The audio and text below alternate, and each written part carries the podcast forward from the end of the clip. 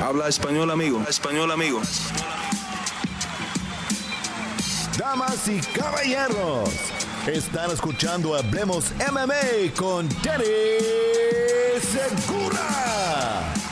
Cyril Gunn y Robert Whitaker siguen comprobando que no han perdido nivel y siguen siendo las amenazas más grandes en su categoría, en sus respectivas categorías, a pesar de venir de derrotas contra los campeones en sus divisiones.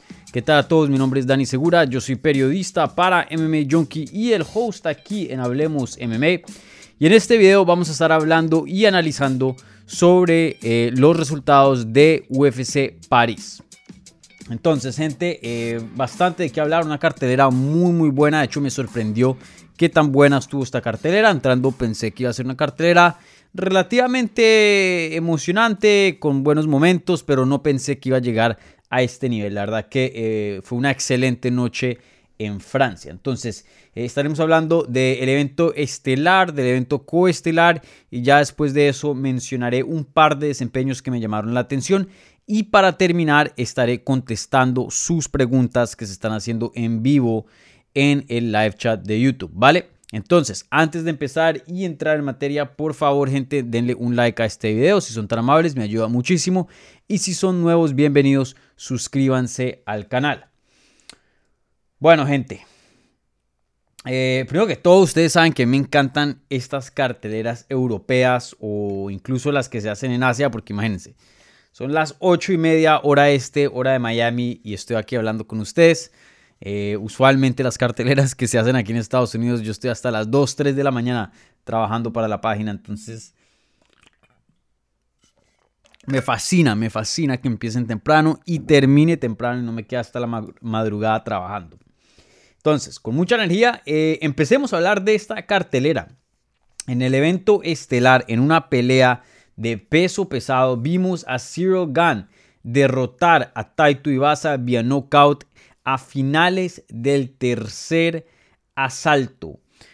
Vaya, eh, me esperaba algo, de hecho me esperaba esto, pero ya al tenerlo eh, y al verlo con los propios ojos y, ver el desempeño, la verdad que siempre impresiona eh, siempre le quita las palabras a uno de la boca Zero Gun, porque la verdad que es un talento fenomenal. Entonces, eh, hablemos de la pelea, luego ya hablamos de, lo que significa este desempeño y qué puede seguir para estas dos, estos dos peleadores. Entonces, rápidamente la pelea pues se desarrolló como yo creo que la mayoría de personas eh, pensaban que se iba a desarrollar.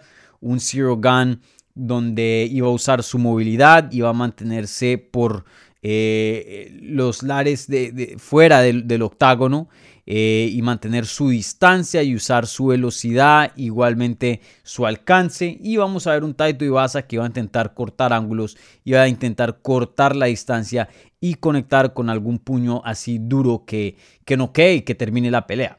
Entonces prácticamente eso fue lo que vimos. Em, me sorprendió que Zero Gun en algunos puntos em, estaba más, de, más que dispuesto de intercambiar eh, golpe con golpe y, estar em, en un eh, eh, cercano a Taito Ibasa. La verdad que hubo varios momentos donde yo pensé que se las estaba jugando, se les estaba arriesgando Zero Gun.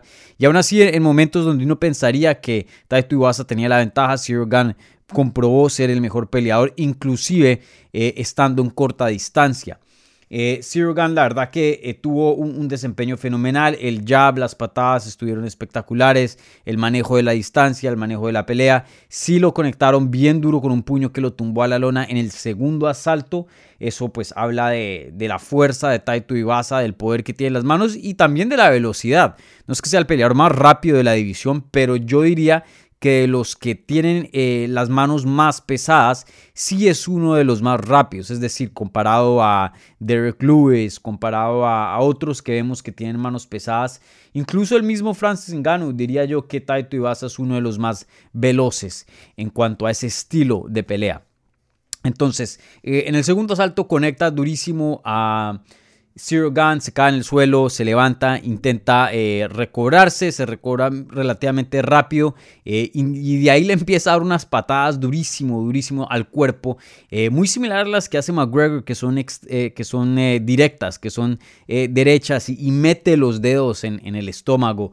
Y vimos que pues obviamente le estaba afectando a Taito Ibasa, en algún punto se dobla y le empiezan a pegar en la cara y ni siquiera sube las manos para protegerse la cara porque tenía tanto miedo que le nuevamente en el estómago ya que estaba bien dolido en esa área, que estaba dispuesto a que le pegaran en, la cabeza y bueno, teniendo una quijada tan buena y, eso lo comprobó en esa pelea, aunque lo hayan finalizado, mostró que tiene una quijada increíble. Eh, pues estaba tomando eh, ese riesgo, ¿no? Eh, y en ese transcurso vimos otra vez que Taito Ibasa pone un poco groggy a Zero Gun, luego Zero Gun hace exactamente lo mismo, vuelve y ataca al cuerpo y termina el, eh, el asalto siendo el, agresor. Eh, un asalto muy muy competitivo, yo se lo di a Taito Ibasa un 10-9. Me pareció que eh, Gun había ganado el primero fácilmente, el segundo se lo di a Taito Ibasa debido a ese knockdown eh, pero sí vi algunas personas y uno de los jueces se lo había dado a Zero Gun. Vi que algunas personas en el internet, ahí en Twitter, estuvieron criticando esa cartelera. Y para serles honestos, a mí no me parece tan loco eh, darle eso a, mm, a, Zero Gun. Porque Zero Gun, eh, antes de que lo hubieran noqueado a la lona por un, por un segundo, pues estaba ganando la pelea y creo que rescató un poco al también eh, poner a Taito Ibasa a groggy y casi tumbarlo a la lona con esas patadas al cuerpo. Igualmente conectó con un head kick buenísimo. Entonces, me pareció muy, muy reñido. Vuelvo y lo digo, yo se lo di a Taito Ibasa, pero no tengo ningún problema que se lo hayan dado a Gunn porque hizo bastante. No fue una pelea donde medio estaba ganando y lo conectaron, lo tumbaron al suelo y estuvo el resto del round sobreviviendo. No, también tuvo ataque y también puso a Taito Ibasa en una posición donde estaba sobreviviendo prácticamente. Entonces, bueno, Al, pasan al tercer round, ya se, se, abrió la caja de la Pandora, como se diría. Eh, ya una pelea loquísima, ya todo el mundo en sus pies, todo el mundo ahí en, eh, que estaba en el estadio, en, la arena, perdón, ahí en Francia, volviéndose locos. Y, y de ahí Zero Gun empieza con lo que eh, dejó en el segundo asalto, los ataques al cuerpo y ya era mucho para Taito Ibasa. Taito Ibasa intentó buscar el knockout, pero ya estaba eh, bien groggy, ya estaba bien dolido del cuerpo y, de ahí fue cuando Zero Gun eh, reconoció eso y fue en modo ataque. Ahí fue donde yo me preocupé y dije, si sigue atacando de esta manera, pueda que se abra para un counter y lo noqueen, eh, ya que pues vimos que lo sentaron con un puño, entonces claramente eh, es algo que era posible, pero creo que eh, Gan veía otra cosa o sentía otra cosa porque estar en ese octágono y ver la pelea es algo distinto. Em, y, se dio cuenta que tenía Tai ya terminado y ahí fue cuando le puso la presión ataques al cuerpo, cuando se, defendía el cuerpo, ataques a la cabeza. Y bueno, le, terminó em, pegando, creo que con una derecha, lo puso groggy, le dio otra combinación y ahí fue cuando se cayó A la lona y, pararon la pelea. Entonces, un excelente desempeño de Zero Gun, probablemente el mejor desempeño que ha tenido en su carrera. Eh, el más brutal, él ha tenido, claro, finalizaciones, finalizó a Junior Dos Santos, esa fue la última vez, perdón, había finalizado también a Derek Lewis, pero usualmente ese tipo de peleas, eh, y para muchos fans lo criticaron porque fueron un poco aburridas. Esta vez lo hizo emocionante y a la misma vez yo creo que vimos a alguien más agresivo y eso creo que era algo que eh, la gente le pedía a, Zero Gun, ya que pues eh, su estilo em, es muy eficaz, pero sí tiene tendencia de pronto a, no ser muy emocionante, debido a que toma pocos riesgos. Entonces, para mí, una excelente pelea de Zero Gun.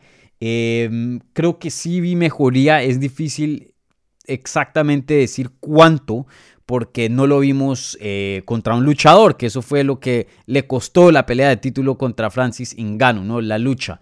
Obviamente Taito Ibasa no traía eso a la mesa, entonces eh, no era una pelea que nos iba a decir qué tanto ha evolucionado en esa área donde eh, le costó una pelea de campeonato para, mm, para Zero Gun, pero en cuanto al striking, el timing, la experiencia, sentirse cómodo en el octágono, sí vi algo de mejoría de, de Zero Gun. Algo interesante, eh, justo después de la pelea yo dije, Zero Gun es el futuro de la división. Y no lo digo porque se me haya olvidado la pelea de Francis Ngannou o porque soy nuevo por acá y, nunca había visto esa pelea, no.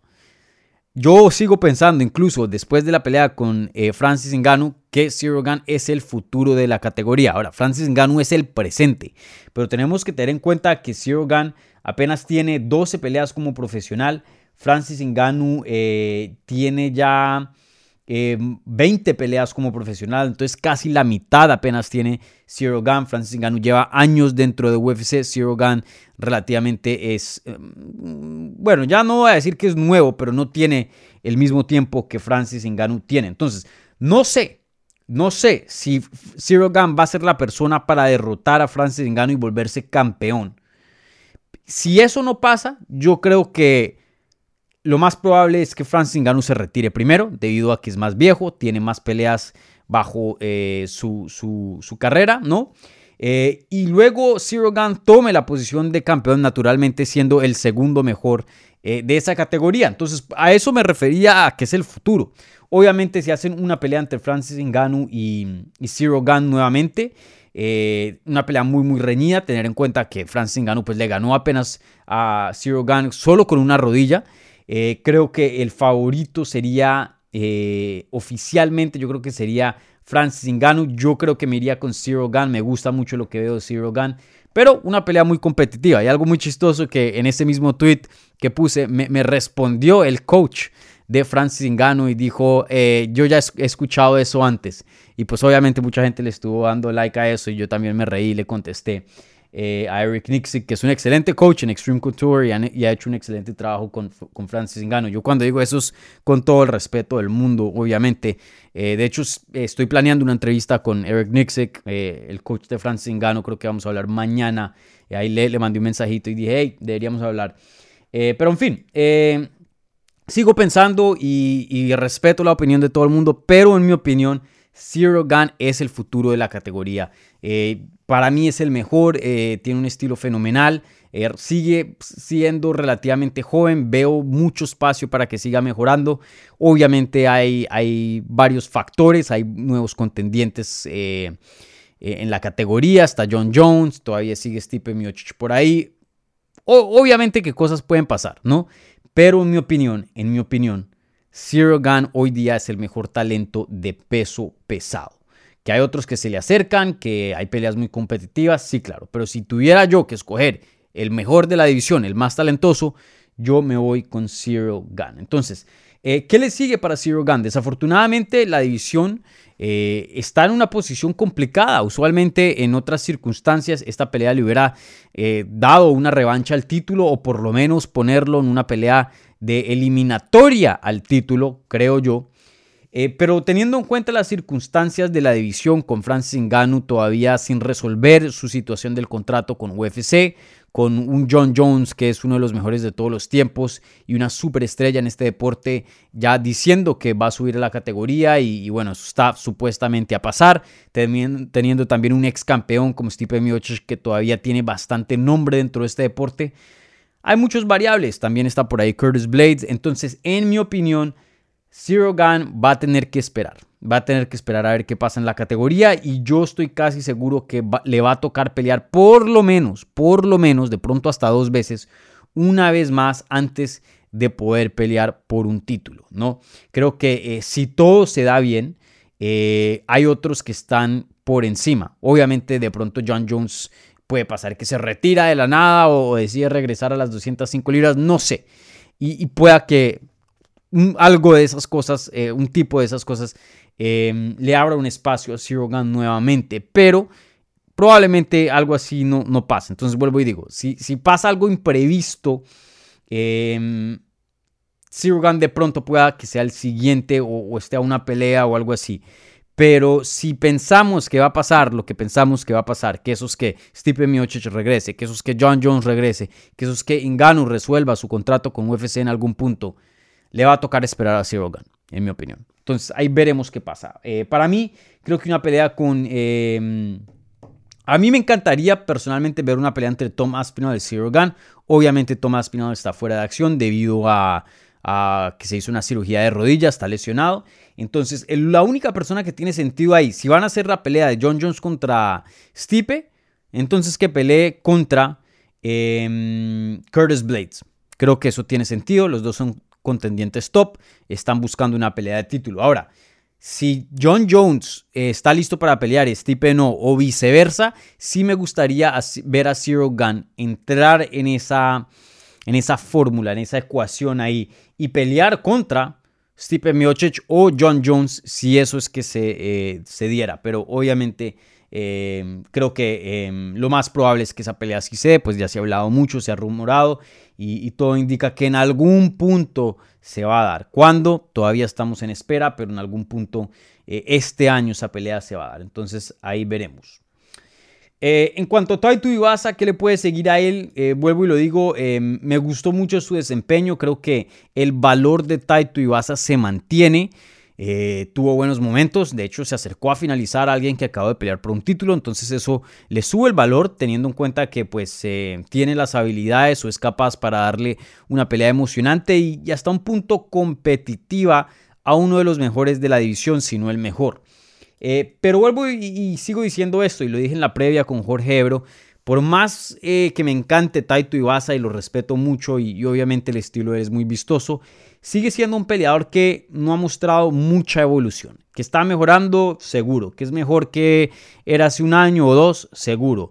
Pero niveles de evolución así grandes que lo lleven a uno a pensar de que de pronto este peleador pueda ser campeón algún día, simplemente no lo veo. De pronto se vuelve un, gatekeeper élite, alguien que está justo afuera del top 5, eh, sin duda del mejor del top 10, pero no entre los mejores 5 pueda que ese sea el espacio de Taito Ibasa. Veremos a futuro si es que pueda pasar ese, ese paso, ese nivel. Eh, ha, pasado en el pasado con peleadores que pensamos que, no, este más o menos se queda en este nivel y va y exciden eh, las expectativas de muchos y, llegan a pelear por un título o algo así.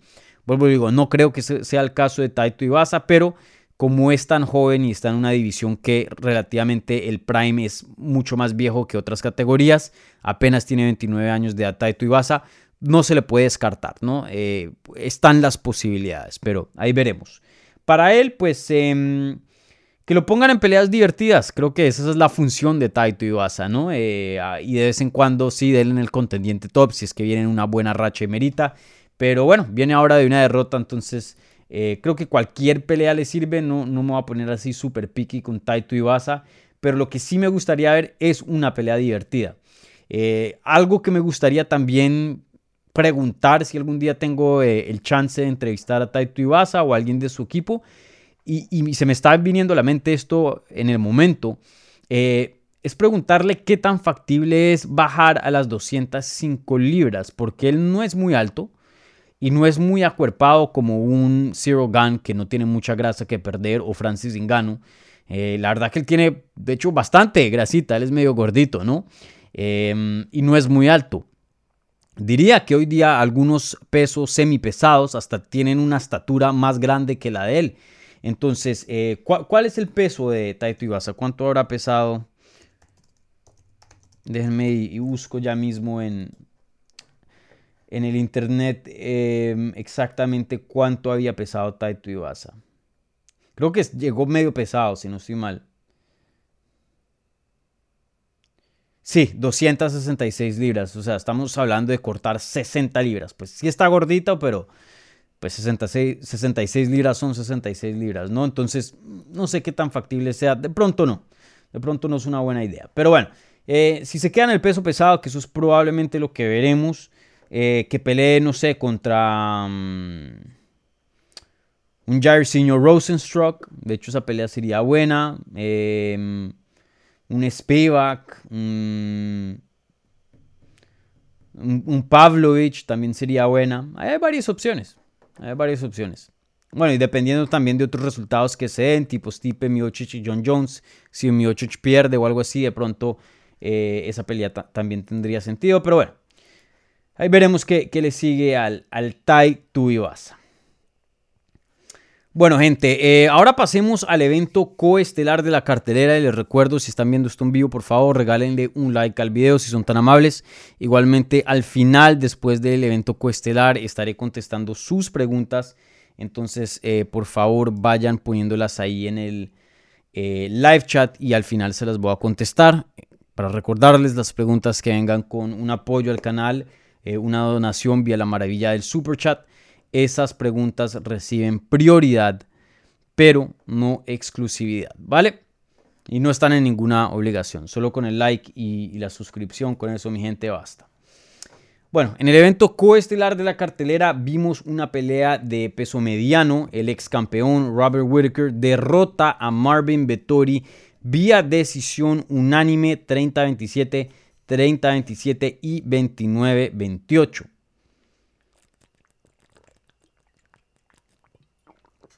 Yo tuve esa pelea un, eh, perdón, un 30-27. Me pareció que eh, el segundo y el tercer round los ganó claramente Robert Whittaker y por muchísimo. El primero fue un poco, eh, o bueno, mucho más competitivo que los últimos dos, pero aún así me pareció que el peleador superior ahí fue, y claramente, en mi opinión, fue Whittaker. Entonces no, la verdad no le veo mucho sentido a ese 29-28, pero bueno, al final del día eh, una decisión unánime y se la dieron al ganador correcto, que en este caso pues es Robert Whittaker. Y, qué interesante lo de Robert Whittaker, ¿no? Qué posición tan complicada se encuentra ese hombre, porque cada vez que pelea, y esta fue, no fue una excepción, me pasó en esta misma pelea, eh, me deslumbra. La verdad que es un peleador súper, súper brillante, súper dotado libra por libra en cuanto a técnica, uno de los mejores peleadores hoy día eh, del mundo. Em, fácilmente hasta el mejor que no, tiene, que no tiene un título. Creo que estaría en esa lista con Max Holloway, con Gunn. Eh, hay muy pocos, o sea, estaría ahí arribita. La verdad que Robert Whittaker, cada vez que uno lo ve y uno dice, eh, o sea, esto es calidad de campeón, esto es brillante. Si uno si, esa persona no tuviera el nombre Robert Whittaker, ¿no? Y fuera fulanito, otro peleador, uno dice, esta es una amenaza para Israel Azaña, cuidado, viene en ascenso, una amenaza gigante para el título. Eh, pero pues la verdad es que Robert Whittaker ya ha perdido dos veces contra Adesanya, una por decisión y otra por knockout. Eh, entonces, ¿qué posición tan complicada? No, no le veo, y habíamos hablado, yo había eh, traído esta pregunta eh, a Jorge Ebro y habíamos discutido esto en la previa. Eh, entrando a esta pelea, los dos peleadores, Vettori y eh, Whitaker, habían perdido contra Hazaña y le preguntaba a Jorge qué, qué peleador de pronto tiene más, o sea, en cuanto al público, ¿qué, qué, peleador causa el apetito más grande para pelear nuevamente con Adazaña. Y la verdad que la respuesta era ninguno, o de pronto uno más que el otro, pero, o sea, sigue siendo el apetito para otra pelea de campeonato muy, muy bajo. Em, yo sigo creyendo, vamos a ver qué es lo que puede hacer eh, Alex Pereira, el récord y la trayectoria de Alex Pereira todavía sigue siendo un misterio un poquito porque no se ha fajado con los mejores de la división, no peleó contra un Vettori, no peleó contra un eh, Whitaker, no peleó contra un Cannoneer y le, están dando una pelea de título y es entendible por qué. Eh, de hecho es lo correcto hacer si en cuanto al trabajo de un promotor, ¿no? Porque ahora se va a hacer esta mega pelea. Pero fuera de, ese peleador que todavía no, sabemos exactamente qué tan bueno es, porque todavía hay ciertas preguntas y, no nos ha contestado ciertas preguntas. Eh, en mi opinión, yo creo que Whitaker sigue siendo el mejor peleador de esa división fuera del campeón. Eh, entonces, apenas con 31 años de edad, uno piensa que después de esas dos derrotas eh, va a haber un bajón, uno piensa que después de esas guerras con eh, Joel Romero que fueron hace años, eso le, le, quita años a la vida de un peleador y, muchas veces termina la carrera, así hayan ganado. Eh, solo el hecho de estar en esas guerras es súper desgastante, pero habla bien, se ve lúcido, cada vez se ve mejor en esa jaula, en ese octágono. y, y claramente están niveles, niveles por encima de la competencia fuera del campeón. Entonces, qué posición tan complicada, porque es un peleador muy, muy bueno, sigue mejorando, súper, súper brillante, pero está 0 y 2 contra el campeón. Lo mejor que le puede pasar a Robert Whitaker es que Adazaña pierda contra Pereira. Eso le puede dar una nueva vida en la categoría. Así como le dio a Más Vidal y a muchos eh, la victoria de Leon Edwards eh, contra Kamaru Usman.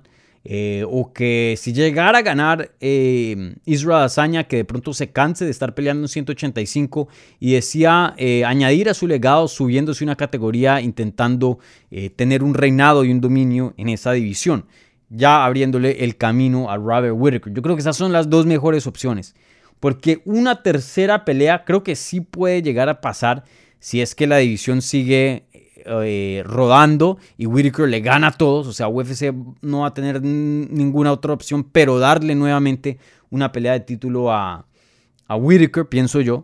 Em, pero sí, o sea, fuera de eso, otro camino largo de nuevo a, al título o que le ganen a Dazaña o que Dazaña se vaya. La veo muy complicada para Whitaker. Y, lástima decir eso, porque la verdad que Whitaker es un talento fenomenal, fenomenal. Y viéndolo contra Vettori, yo sé que él ha hablado anteriormente en de pronto subir a las 205 libras, no por ahora, él piensa que todavía tiene mucho que, hacer en 185, pero decía que eso puede ser una opción a futuro. Eh, lo veo muy pequeño, o sea, era alguien que antes peleaba en 170 y claramente eh, Vettori tenía una eh, ventaja de tamaño eh, bien significativa en esa pelea y Vettori pues pelean 185. Entonces creo que con grandes de, 205 sí estaría en una gran desventaja el Robert Whittaker. Entonces no sé qué tanto futuro tenga ahí, ¿no? Porque pues la otra siempre, si no le pueden ganar al campeón, es subir, cambiarse de, división, bajar o subir. Él dice que no puede bajar y subir, aunque él está confiado en sus habilidades y, seguro pues mucho de eso sí, sí eh, traslada muy bien a las 205 libras. De todas maneras, pienso yo que en peso y en tamaño tendría una desventaja gigante. Entonces, bueno, ahí veremos qué, qué le sigue a, a Robert Whittaker. Lo que le sigue a Robert Whittaker de verdad es esperar. Esperar a ver qué pasa. Porque ahora mismo no, hay nada claro y está en una, una situación muy complicada. En cuanto al italiano Marvin Vettori, em, también una situación relativamente complicada, pero él apenas tiene 28 años de edad, todavía tiene campo para mejorar, pienso yo. Eh, tiene campo para reinventarse, creo que con lo que tiene, tiene buenas herramientas para poder em, de pronto cambiar su juego y añadir cosas o, o, o, darle más fuerza a cosas que ya tiene, pero claramente tiene que hacer un cambio porque cuando se faja con alguien de la calidad de Robert Whittaker, con la calidad de Adazaña, no da la talla. Y, y, él tiene una buena lucha, tiene un buen boxeo, tiene una quijada fenomenal, es súper fuerte para la división. Eh, pero necesita algo más. Eh, con lo que tiene hoy día no le va a alcanzar a ser campeón. Simplemente no le va a alcanzar. Eh, le alcanza para ser un top 5, le alcanza para ir y retar por un título, que pues obviamente le alcanza para bastante, ¿no? Llegar a, a, esas alturas en una categoría, especialmente dentro de UFC, pues no es nada fácil. pero ya dar el siguiente paso de ya ser una amenaza al campeón, hoy día no tiene las condiciones. Pero vuelvo y lo digo, las buenas noticias es que él apenas tiene 28 años de edad, eh, es alguien que trabaja extremadamente duro, es alguien muy motivado y está en un excelente campamento como el de Kings MMA allá en California. Entonces, veremos qué le sigue a Marvin Vettori. Eh, creo que en este punto em, cualquier bus le, sirve. Eh, como se diría en Colombia, creo que se faje con cualquiera, vuelva y, recobre fuerzas, que de pronto se tome un tiempo libre, o sea, un tiempo off, de pronto pelee ya a finales de este año o a principios del siguiente y, se tome un tiempo para de verdad reinventarse, porque si sigue pelea tras pelea y, solo piensa que, ah, no, nada más tengo que conseguir una nueva racha y nuevas victorias para volver a estar a donde yo quiero estar y, y simplemente fue que no fue mi noche y eso, creo que está cometiendo un grave error, porque clara, claramente se le ve el desempeño y, uno dice, aquí falta algo, aquí falta algo para, para ser esa persona, para ser ese, e, e, ese número uno en la división. Em, de pronto una pelea mm, con Strickland sería interesante. Em, ahí tiene opciones, ahí tiene opciones. Eh, pero definitivamente tómese su tiempo, intentar reinventarse. Creo que eso es lo siguiente y lo más importante que le sigue a Marvin Vettori. Bueno, gente, voy a resaltar un par de desempeños rápidamente y luego paso a las preguntas. Eh, les recuerdo, si están haciendo, eh, si están viendo en vivo y quieren hacer preguntas, déjenlas ahí en el live chat y yo se las voy a contestar. Em, entonces, bueno, otros resultados que quería resaltar rápidamente. Em, no sé exactamente cómo se pronuncia el nombre de este señor. Eh, Nasurdin, Nasurdin Imavov. Eh, le gana a Joaquín Buckley vía decisión eh, unánime. Eh, Imavov, interesante, esto es en las 185 libras. En la previa con Ebro, habíamos hablado, y, y él y yo estábamos hablando de que las 170 y las 185 habían muchos paralelos, obviamente antes de que Leon Edwards se volviera campeón, en el sentido de que eh, teníamos dos figuras encima de esa división muy muy dominantes. Ya estábamos viendo eran puras revanchas y ya se estaban acabando, ya se estaba viendo, volviendo la división un poco aburrida en cuanto al top 5.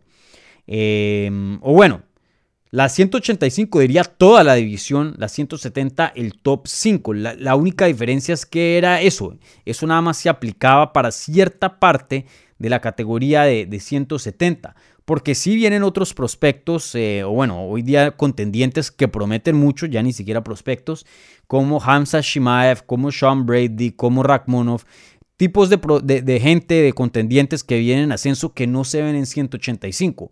Ahora, no voy a decir que Imaov, y quiero ser bien claro porque ya luego me malinterpretan, Imaov no es un Shimaev, no es un Rakhmonov, no viene con ese mismo hype, con esa misma promesa en 185. Pero también no estoy dispuesto a decir que no va para ningún lado.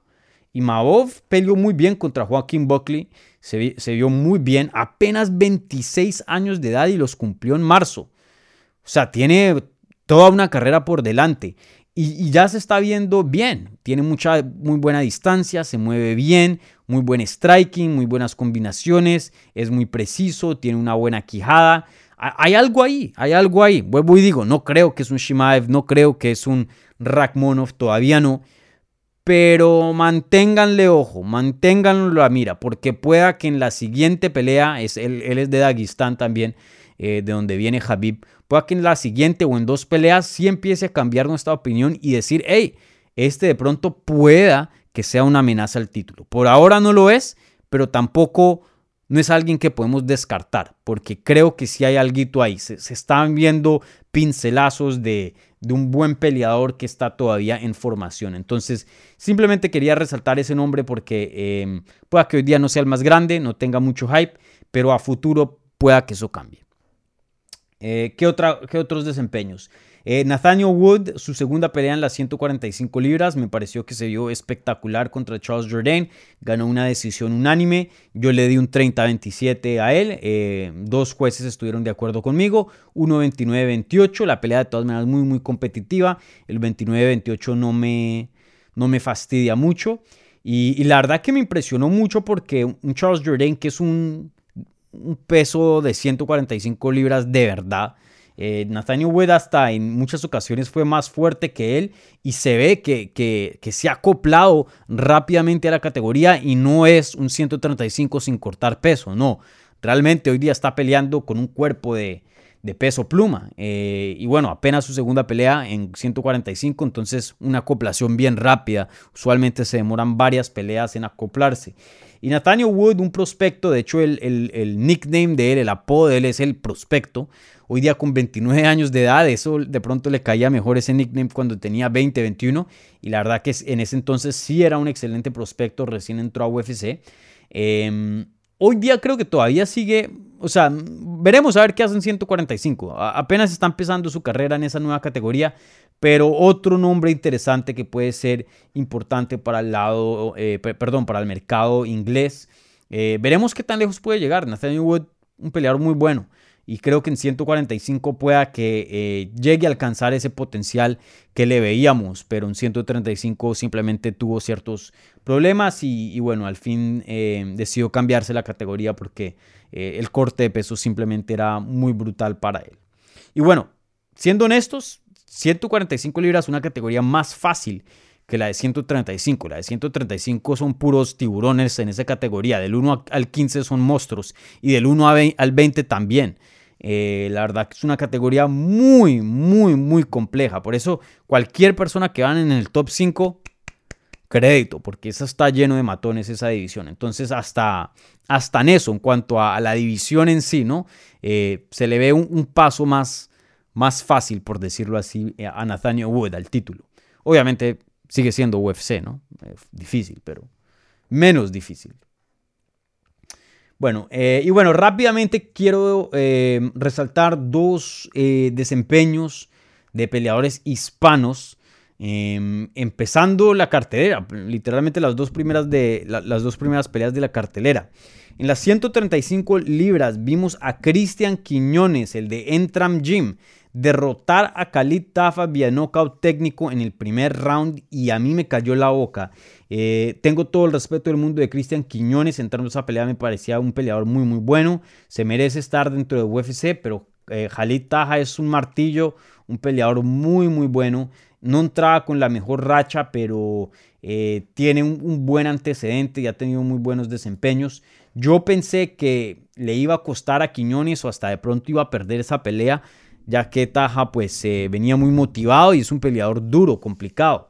Pero Quiñones la verdad que eh, demostró y, completamente... Em, yo estaba errado. Eh, Quiñones dominó esa pelea con una distancia fenomenal. tiene, él tiene un saltico que, que, medio engaña. Él es muy engañoso en el striking y de pronto em, les da a creer a, sus oponentes que está más cerca de lo que es y hace que los, sus oponentes em, disparen, manden puños, ataquen y ahí es cuando Quiñones va y, él ataca cuando em, no, no, atinan a, al target, ¿no? a, la, meta. Entonces, eh, Cristian Quiñones es un peleador muy, muy bueno. Muy bueno, la verdad me impresionó mucho ese knockout contra Jalitaja.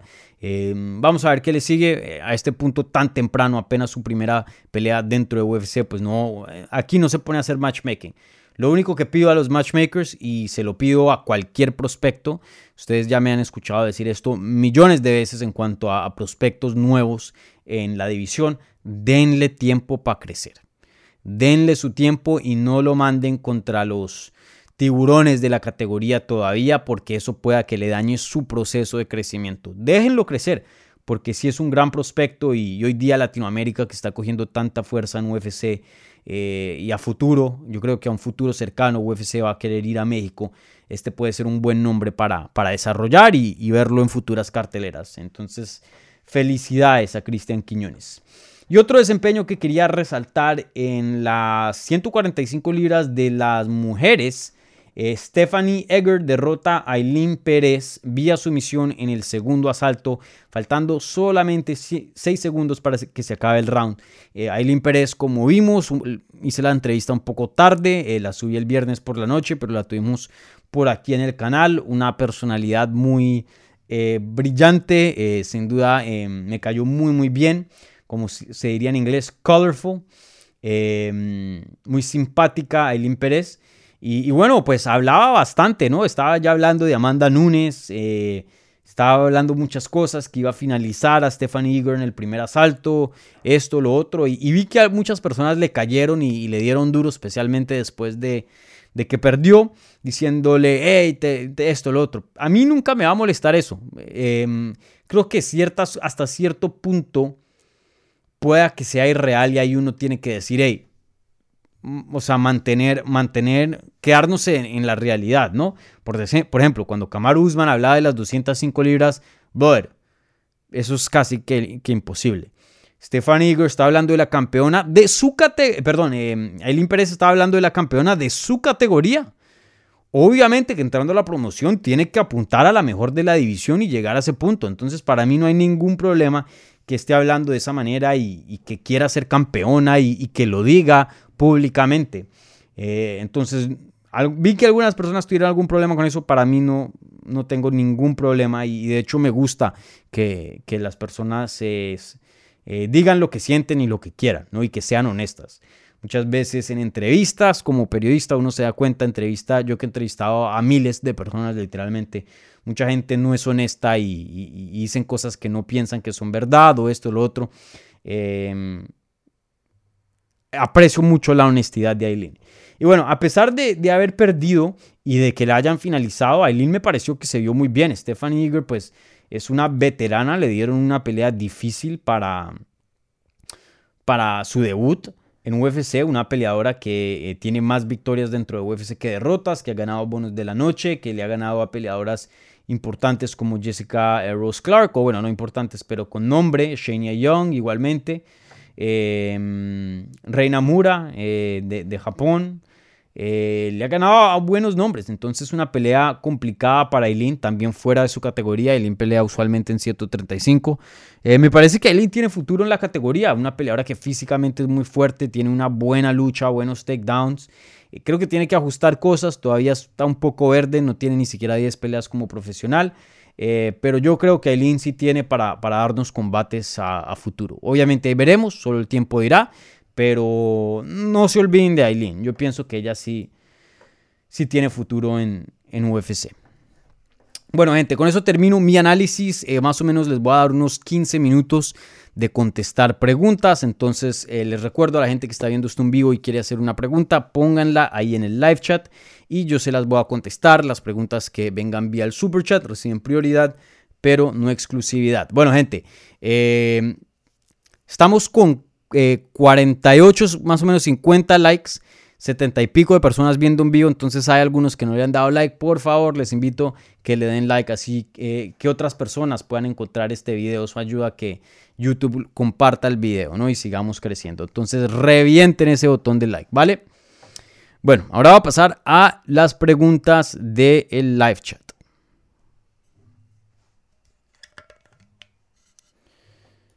Francisco Bello.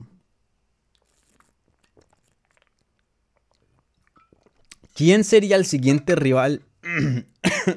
Perdón. De Zero Gun. complicado. Vuelvo lo digo. Una, división muy complicada hoy día. Em, ¿Quién sería el siguiente rival?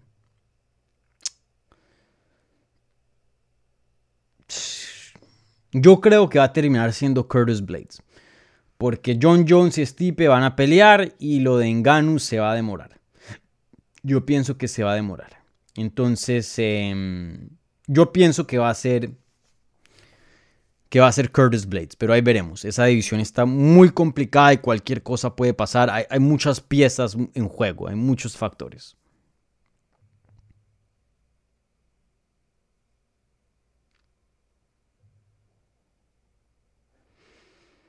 Eric eh, RBD dice, eh, hubiera estado ver a Gunn versus Aspinal, lástima que salió lesionado.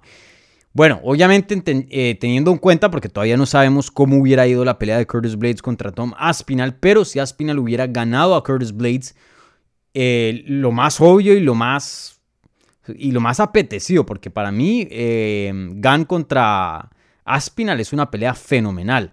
Si Aspinal hubiera ganado, esa es la pelea que, tocaría hacer, lo que tiene más sentido. Hoy día no es tan claro la situación, pero ahí veremos.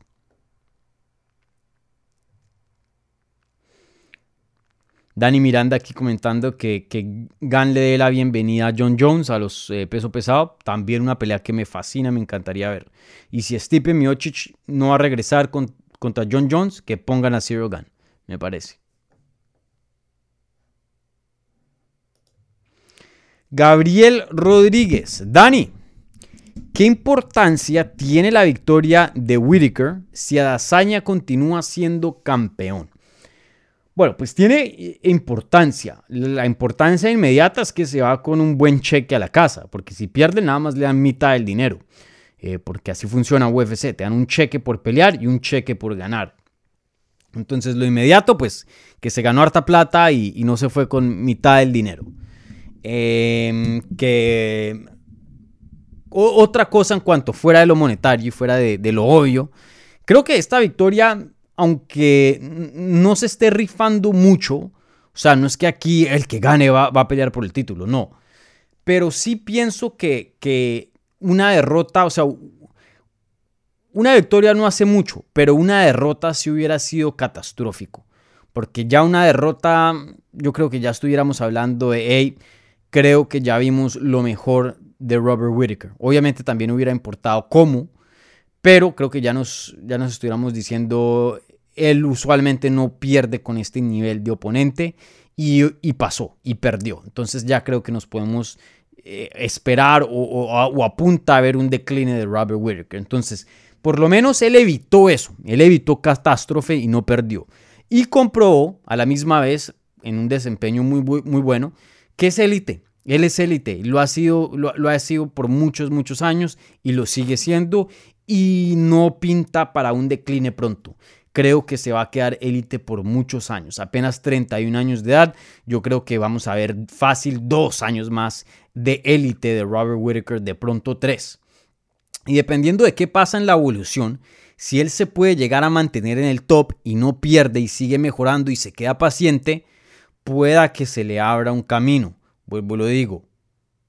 Pereira pueda que, que abra el camino para él. O simplemente por proceso de eliminación. Porque el cinturón se va a tener que defender sí o sí, a menos que Hazaña se vaya de la categoría. Y me imagino que UFC, por no hacer otro pay-per-view con Whitaker, van a intentar otras opciones. De pronto un Strickland si gana. Si Darren Till llega a estar saludable y gana, eso sería una pelea muy vistosa que vendería. Pero si Robert Whitaker se mantiene constante y sigue ganando y ganando y ganando, en algún punto no lo van a poder negar. Porque va a ser el, contendiente número uno claramente, nuevamente y el cinturón se tiene que defender dos o tres veces al año, porque así funciona. Entonces no, no lo van a poder saltar, sí o sí o sí. O sea, va, a tener que eh, volverse innegable. Entonces ahí veremos. Pero sí, vuelvo y lo digo, no se estaba rifando mucho esta pelea, pero claro que obviamente una victoria es una victoria y, sí, sí tiene algo de importancia. Aquí Alex Bless preguntándome algo completamente distinto que no tiene nada que ver con...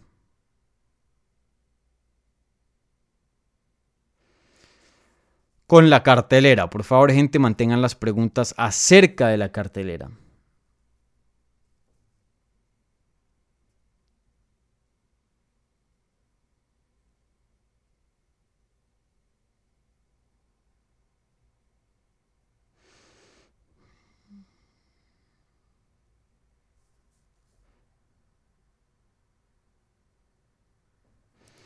En total, ¿qué te parece que Inganu renueva o no con UFC? Pues Inganu hoy día estaba presente en el evento. Ahí estaba eh, sentado viendo la pelea, eh, ahí en Francia. Yo creo que sí, yo creo que sí él firma con UFC. Y si escuchan los comentarios que él dice en entrevista, eh, en entrevistas, él, él quiere firmar con UFC, él se quiere quedar en UFC. Lo que él quiere también es boxear, pero él tiene mucho por delante que quiere alcanzar y lograr dentro de UFC y eso ser eh, mejor, de pronto el, campeón, el mejor campeón en la historia de UFC en el peso pesado. Él tiene metas, solamente que quiere que ciertas cosas eh, se, le, se le den, ¿no? Eh, pero él quiere estar en UFC, ¿no? Nate Díaz abiertamente dice, yo no quiero estar en UFC, yo quiero volverme agente libre y pueda que regrese, pero, pero quiero salirme por un tiempo, quiero estar fuera por lo menos para refrescar mi mente y ver mis opciones y de pronto la mejor opción sí es regresar. Inganu siempre ha dicho yo quiero boxear a la mano de UFC. Entonces em, yo creo, en mi opinión, yo sí creo que renueva contrato. Ahí veremos. También pienso que hay un chance que no, pero si tuviera que apostar, Inganu se queda en UFC.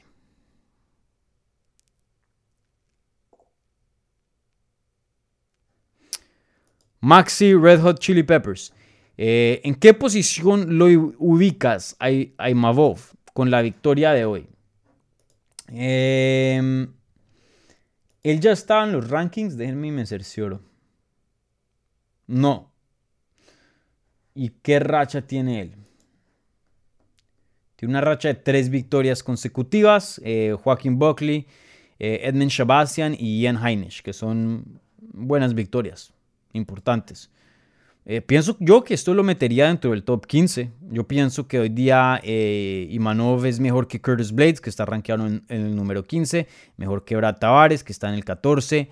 Dricus Duplessis, ahí sí se pone. Ah, no, perdón, Imanov sí está en el, en el rankeado, mis disculpas. Hoy día en el número 12, que, estoy hablando. Em, no creo que pasaría alguien como André Muniz y Muniz está en el 10, a menos que otros se salgan. Mm, y Mavov yo creo que eh, pasa Gastelum, de pronto entra al top 10, de pronto con esta victoria. Ahí veremos con los rankings, pero, pero sin duda una, una buena victoria.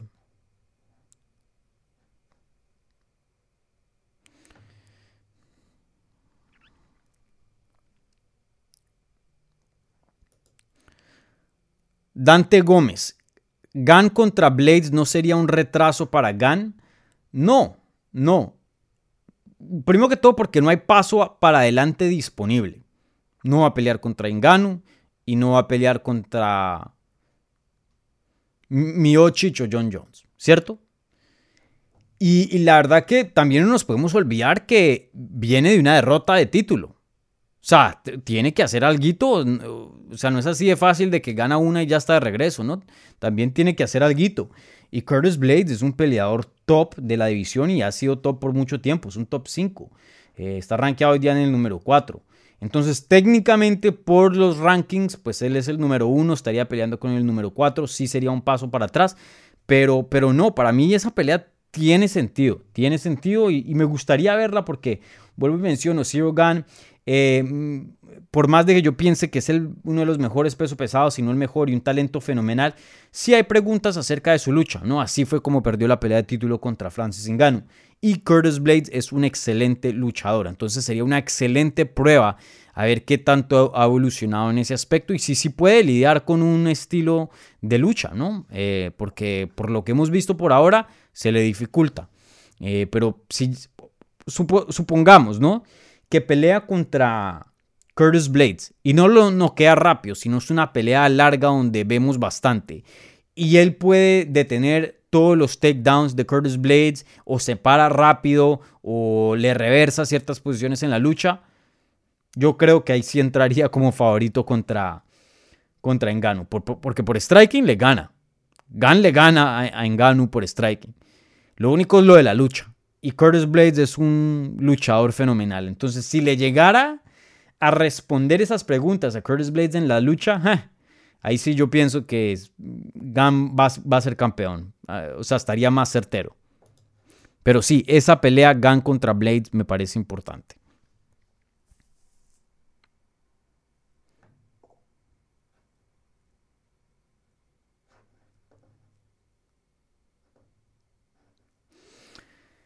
Fabricio Aviles. Saludos, Dani. Se está hablando que Jones peleará directo con Francis en febrero. ¿Sabes de eso? No. No, no, no he escuchado nada y no he visto así nadie, eh, por lo menos, no sé, de pronto me equivoqué. Eh, algún periodista con reputación que, que, ha, reportado eso, no, no lo he visto. Pero vuelvo y lo digo, también puede que sea una posibilidad y ahí sí de pronto se le abre la oportunidad de Gan contra Miocic. Si Miocic no está listo para pelear con, eh, Francis o UFC simplemente decide hacer Francis y John Jones porque esa pues sería una mega pelea, ¿no?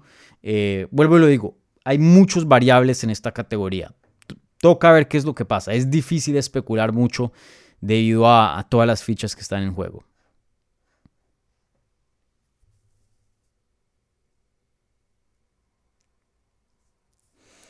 Buena pregunta aquí.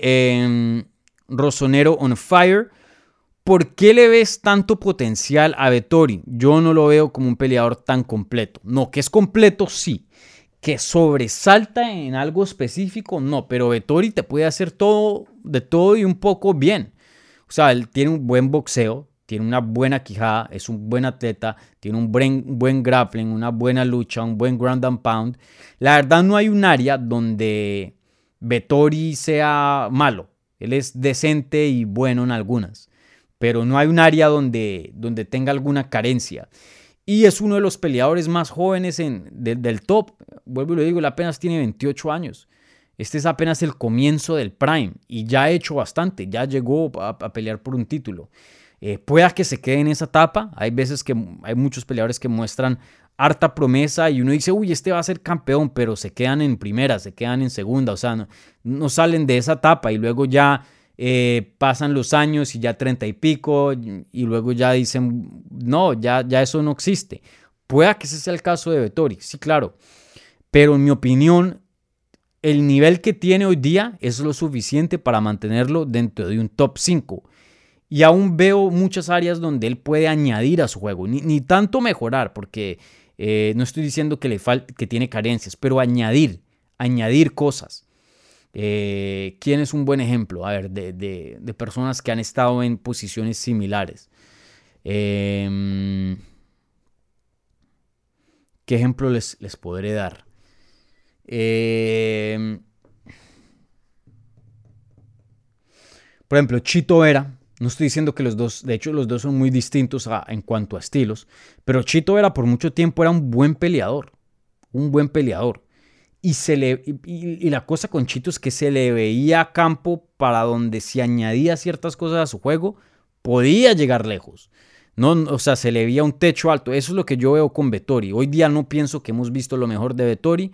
Pienso que tiene campo para crecer y está en una posición de top 5. O sea, veremos. Vuelvo y digo, pueda que se queden las mismas, pueda que no mejore y se quede el mismo peleador. Eso pasa.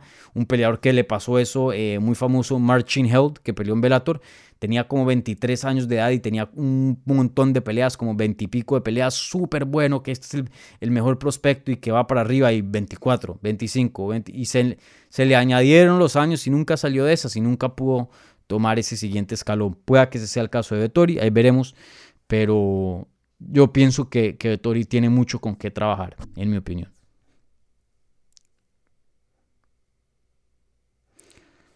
Clint Brandon, Blades parece destinado a no pelear por el título. Ahí veremos, le ha costado, le ha costado. Y bueno, porque la división de peso pesado es complicado. Pero se ha mantenido un top 5, se ha mantenido un top 5 y uno nunca sabe. A veces los peleadores tienen un buen momento de sus carreras. Imagínense el 2019 de Jorge Masvidal. O sea, si ciertas cosas se dan, él está ahí arribita donde solo se le tienen que dar dos o tres resultados buenos y ya está peleando por un título. No está muy lejos, no está muy lejos.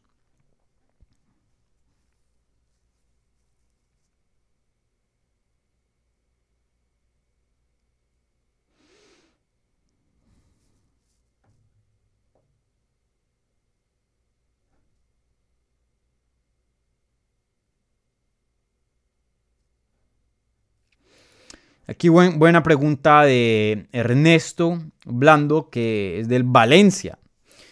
Eh, se les... Se les ¿Cuándo llega Cavani? Creo que llega, ya, ya lo firmaron, ¿no?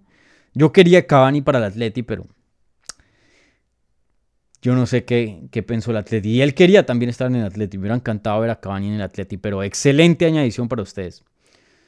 Tremendo jugador. Eh, ¿Qué piensas de la avalancha de peleadores de los últimos años como Imavov, eh, provenientes del Cáucaso y eh, ya sea Dagestán, Chechnya, Armenia, em, Kazajistán, Georgia, Kirguistán, Azerbaiyán, etc. Sí, toda esa región hay, hay, peleadores excelentes. Islam, Khabib, Merab Davalashvili, Em, el de Chechnya. Em,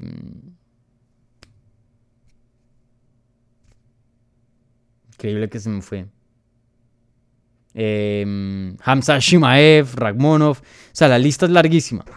Esa área pues tiene una tradición muy muy fuerte de lucha, del deporte que se llama Sambo. Rusia también. Eh, pero especialmente esa área. Eh, es como decir eh, ciertos países pequeños. Eh, de hecho, estábamos hablando de, de, de, Cavani, Uruguay. Uruguay ha sacado una mano de, de jugadores eh, élite de fútbol y es un país apenas con 3 millones de personas. O sea, un, chin de país. Hay ciudades en este país de Estados Unidos que son más grandes que Uruguay, ¿me entiendes? Entonces, pero han sacado una mano de jugadores. Igual pasa en las artes marciales mixtas con estos países chiquiticos eh, que se ven en, esa zona de, del mundo porque tiene una tradición muy muy fuerte del sambo y el sambo probablemente sea el mejor deporte para adaptar a las artes marciales mixtas ya que es lucha, una combinación de lucha y jiu-jitsu. Entonces, eh, sabes sumisiones, sabes mucho del grappling ya estando en el suelo y a la, a la vez sabes cómo llevar la pelea en el suelo. Por muchos años el sambo no, no estaba muy presente en las artes marciales mixtas o por lo menos no con tanta fuerza. Entonces se veía o el luchador que podía llevar la pelea al suelo o mantener la pelea de pie si es que quería, o el jiu que ya estando en el suelo eh, es bueno. Este deporte del sambo combina las cosas de una manera muy muy buena y por eso esos peleadores que vienen de esas áreas. Eh, muchos entran a, UFC y a las artes marciales mixtas ya con una base muy buena y una ventaja sobre eh, muchos peleadores. Y también físicamente son muy buenos atletas, ¿no? Eh, rara vez yo he visto un peleador de esa área panzón y, no en buena forma. La verdad, todos son, son unos monstruos. Y bueno, el sambo en sí, solo para ser bueno en el sambo, te, te figura, o sea, te, te cambia el cuerpo a tener un, te demanda, o sea, para ser bueno te demanda tener buena resistencia, buen cardio, ser fuerte. Entonces, eh, sí, una base fenomenal.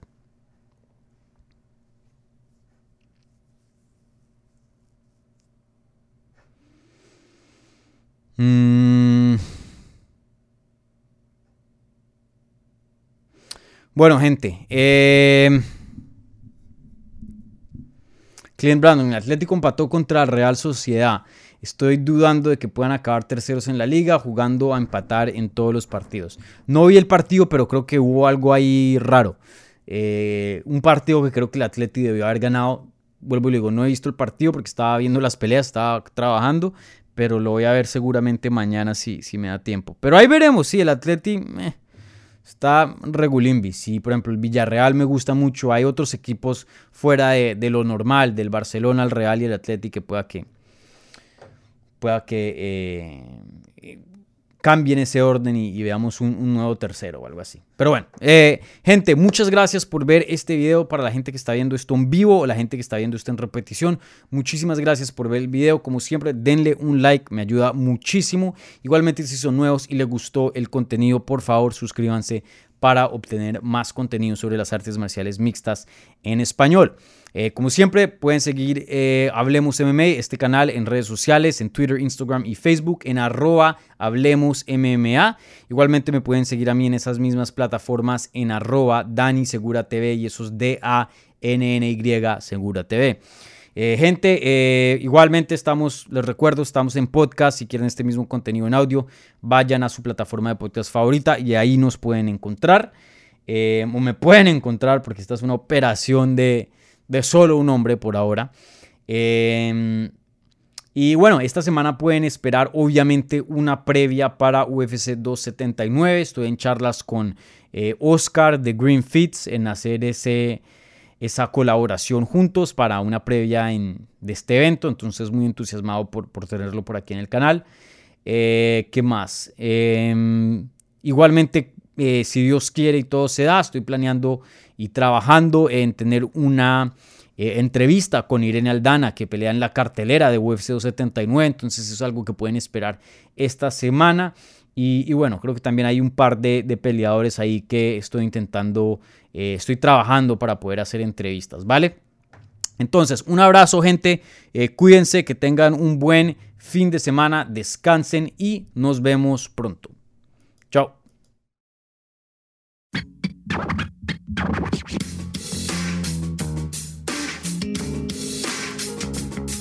Gracias por escuchar Hablemos MMA. Si les gustó el show, los invitamos a que se suscriban en su plataforma favorita de podcast para recibir episodios semanales. También déjanos tu review o cualquier comentario. Pueden seguir Hablemos MMA en Twitter, Instagram y Facebook en arroba Hablemos MMA. Y me pueden seguir a mí en arroba Dani Segura TV. Hablamos la próxima semana.